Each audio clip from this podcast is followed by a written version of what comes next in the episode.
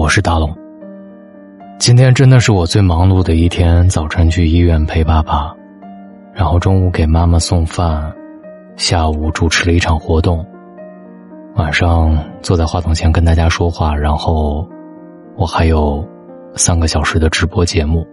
结束了直播之后，还要准备明天大龙的睡前悄悄话。今晚的大龙真的有点忙。最近大龙读书会里上新了一本书，叫做《解忧杂货店》。我多么希望，我身边也有这么一个杂货店，可以把我的心事投递到那里，然后听一个老人，来听听我的心事，帮我解决问题。《解忧杂货店》是日本推理小说天王东野圭吾的四大神作之一。它虽然不是推理小说，却更扣人心弦。有人是这样评价这本书的：这是东野圭吾写的一本。最不懂也归吾的非侦探小说，这里没有犯罪，没有死亡，没有侦探，有的只是一个个普通的人，有着普通的烦恼，又普通的得到了解决，最终获得普通的幸福。的确，解忧杂货店的故事很平常，三个小偷逃跑中来到了荒废已久的浪氏杂货店，恰巧是杂货店复活的那一夜。卷帘门投来了三十年前咨询困惑的信件，男友身患癌症的月兔小姐，为梦想漂泊数年无果的鱼店音乐人，无法释怀母亲当年抉择的绿河女儿，遭遇家庭巨变的少年浩介，还有为报恩不惜陪酒的迷途小狗。故事当中那些关于爱情、事业、梦想、亲情和责任的困惑与纠结，仿佛。就发生在我们身边，折射着普通人的人生，所以看懂了解忧杂货店，也就看懂了人生。正如东野圭吾说：“我发现自己始终在思考一个问题：站在人生的分岔口，人究竟应该怎么做？”书中的浪矢爷爷给出了答案：如果自己不想积极认真的生活，不管得到什么样的回答，都是没用的。好的人生，终究要自我成全。即使命运不公，即使出身卑微，即使身无分文，这些都不重要，一切全在你自己。人生不在他处，而在自己心中。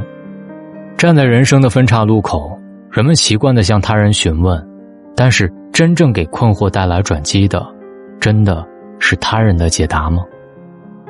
月兔。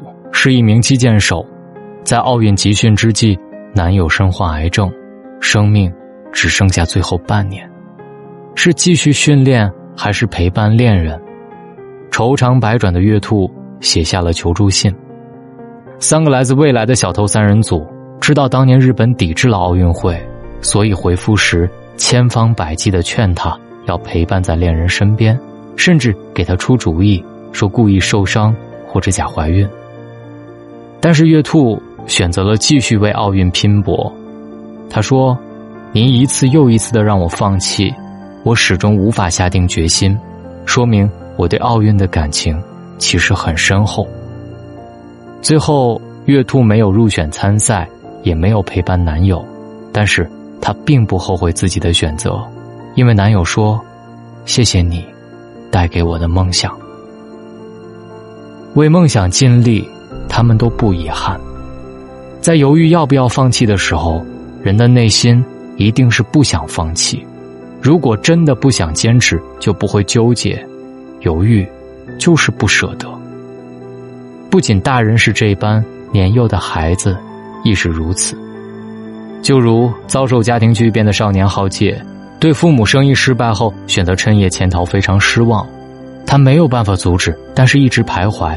要不要跟父母一起走？浪矢爷爷劝他要和父母在一起，但是对父母失去信任的浩介，中途还是选择了逃离父母，独自离开，因为他想过内心安宁、稳定的日子。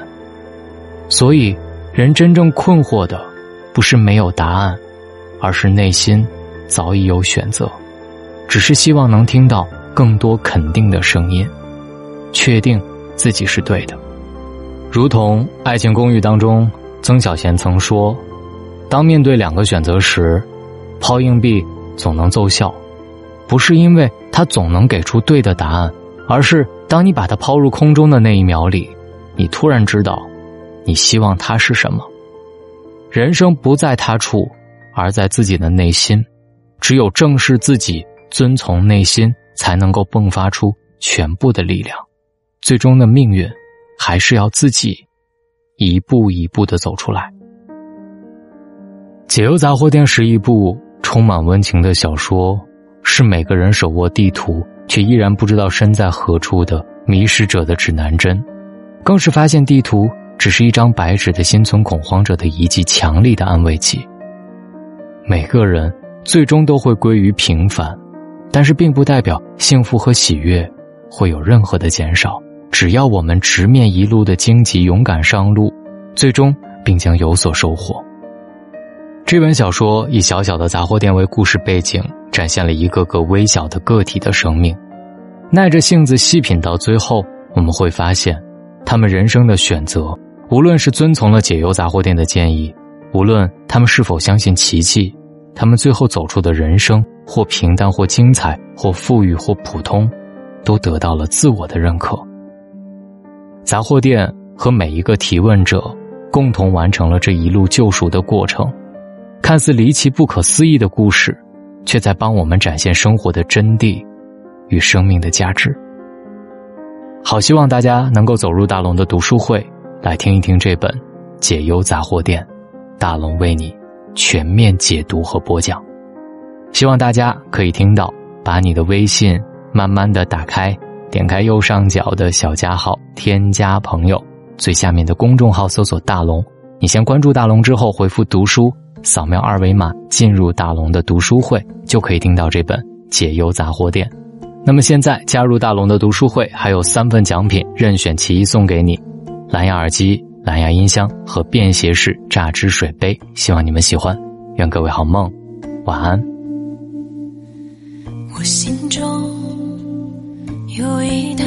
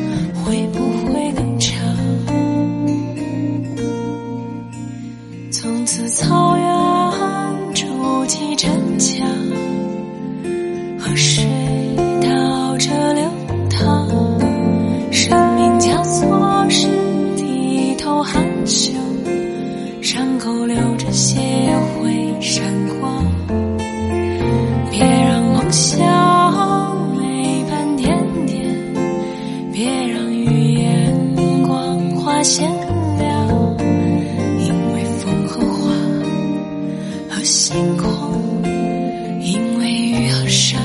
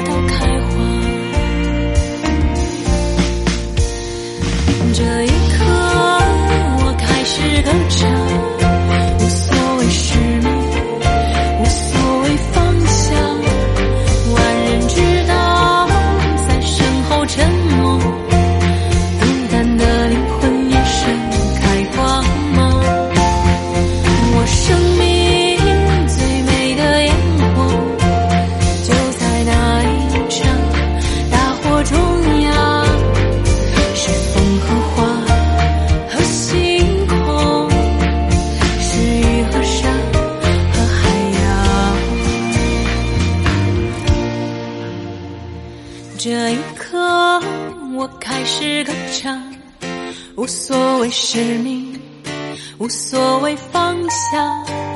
万人知道，在身后沉默，孤单的灵魂也盛开光芒。我生命。